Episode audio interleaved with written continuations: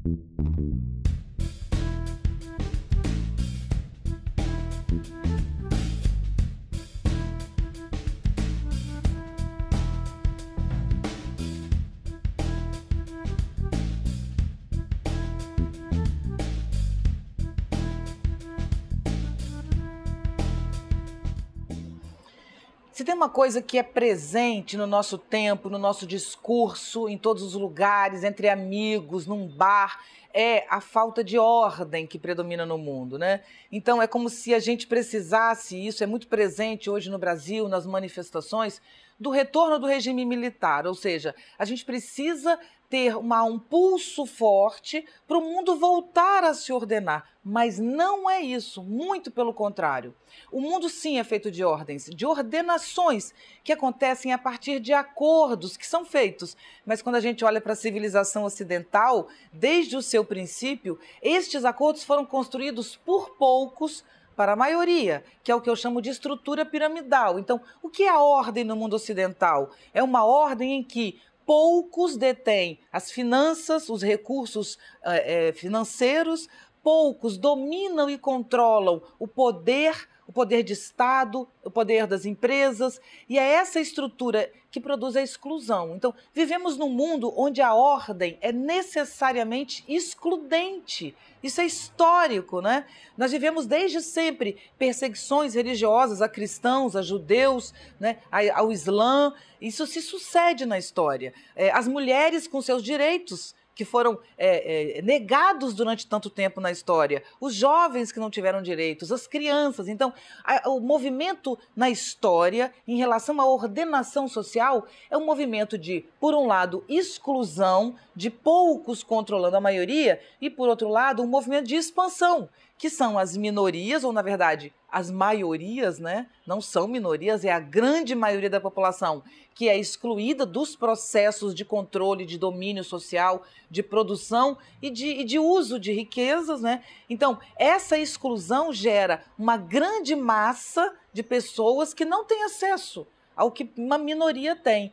Então, esse movimento na história é de quê? É de expansão do, do, da ordem, de abertura desta antiga ordem para novas ordens que possam caber mais pessoas, que inclua a todos, que seja mais ética e mais justa, que veja uma redistribuição de riquezas, que veja uma nova utilização dos recursos, por exemplo, ambientais, né? Então, toda, todo o processo de ordem que a gente teve no mundo até agora foi exatamente esse processo de ordenação social que nos levou a um caos social que a gente vive hoje. Vivemos à beira de um caos social. É como se as massas excluídas é, é, invertessem a direção do jogo social. E toda inversão é bastante nefasta e perigosa. Então, o que a gente vive hoje? A transição de modelos. De um modelo excludente piramidal, onde tudo estava estabelecido, porém para poucos, como a gente tem discutido aqui no nosso manual, para uma nova ordem,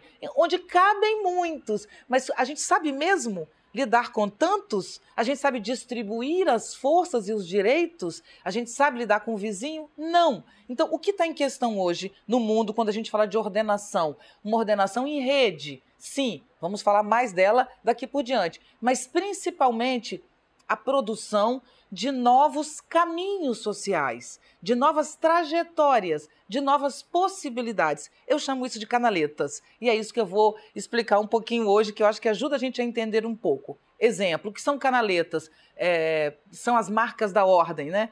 Exemplo, é, se você é assaltado, né? Você tem direito, se alguém te assalta, te rouba, se alguém é, te, te invade, você tem uma instância que se chama polícia, onde você procura ajuda, certo? Mas quando a polícia se corrompe, o que acontece? Você não tem para onde cair? Que canaletas são essas que você vai construir? Você vai fazer justiça por suas próprias mãos? Não, você vai sair da polícia e vai procurar a justiça, que é um grau ainda mais elaborado. Mas e quando a justiça te falta? Para onde você vai? É exatamente esse o caminho das canaletas, que vão sendo impostas de alguma maneira e vão sendo rompidas. Quando os direitos sociais são negados, a primeira coisa que predomina na sociedade é a violência, que é as forças acumuladas sem canaletas para seguir, né? Elas vão abrir pela força novas possibilidades. Talvez aí a gente esteja falando, por exemplo, de terrorismo, de ódio racial, né? de preconceitos, de, de, de, do acirramento exatamente desse processo, onde quem tinha o poder que eram poucos, passam a ter é, restrição ainda maior e ódio contra os novos que ganham espaço. E os que ganham espaço e que não tinham também desenvolvem a reação e o ódio a quem te tirou o espaço. Enfim, esse jogo gera o caos social. O que seria criar novas canaletas? Eu vou dar o exemplo então do rio. Imagina que um rio nasce no alto de uma, de uma montanha. Ele começa, a água começa a sair daquele rio, daquela fonte no alto, e tenta descer em direção ao mar, né? Esse é o caminho, né? Esse, essa, essa água, o primeiro caminho dessa água, ainda não existe uma canaleta, ainda não existe um leito. Então essa água vai forçar um caminho, uma trajetória, até que ela vai cavar no chão o seu espaço, que é um leito. É isso que eu chamo de canaletas. Quando esse leito está pronto, o rio simplesmente, a água nasce e corre por esse rio durante muito tempo, até que uma inundação, uma seca, refaça a trajetória desse rio. Enfim, vivemos a exaustão das canaletas, a ordem, o estabelecido, arrebentam em nossa frente, caem diante de nós. Mas é isso que desaba, que a princípio nos causa tanto incômodo, né? Como se, ah, os jovens já não aquilo, as mulheres já não cuidam das crianças e agora o mundo está perdido. É muito comum essa narrativa, não apenas entre velhos, mas entre muitos jovens, né? Essa quebra de ordem não é ruim, muito pelo contrário, a transição é tensa, mas essa, esse arrebentar das canaletas e do estabelecido acontece pela força dos excluídos, né? Aqueles que durante muito tempo ficaram impedidos de se manifestar por alguma razão, impedidos de existir, é, é, restritos, as pessoas que estavam restritas, com o tempo, essa força vai abrindo novas possibilidades e novas canaletas.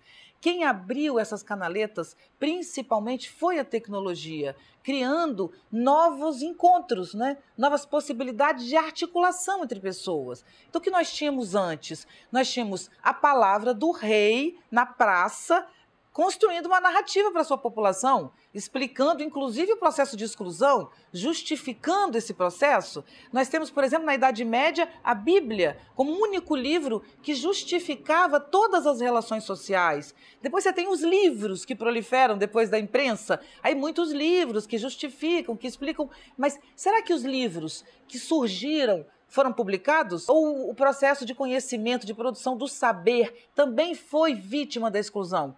Não tenha dúvida que a exclusão que sustenta todas as outras é exatamente uma exclusão do saber.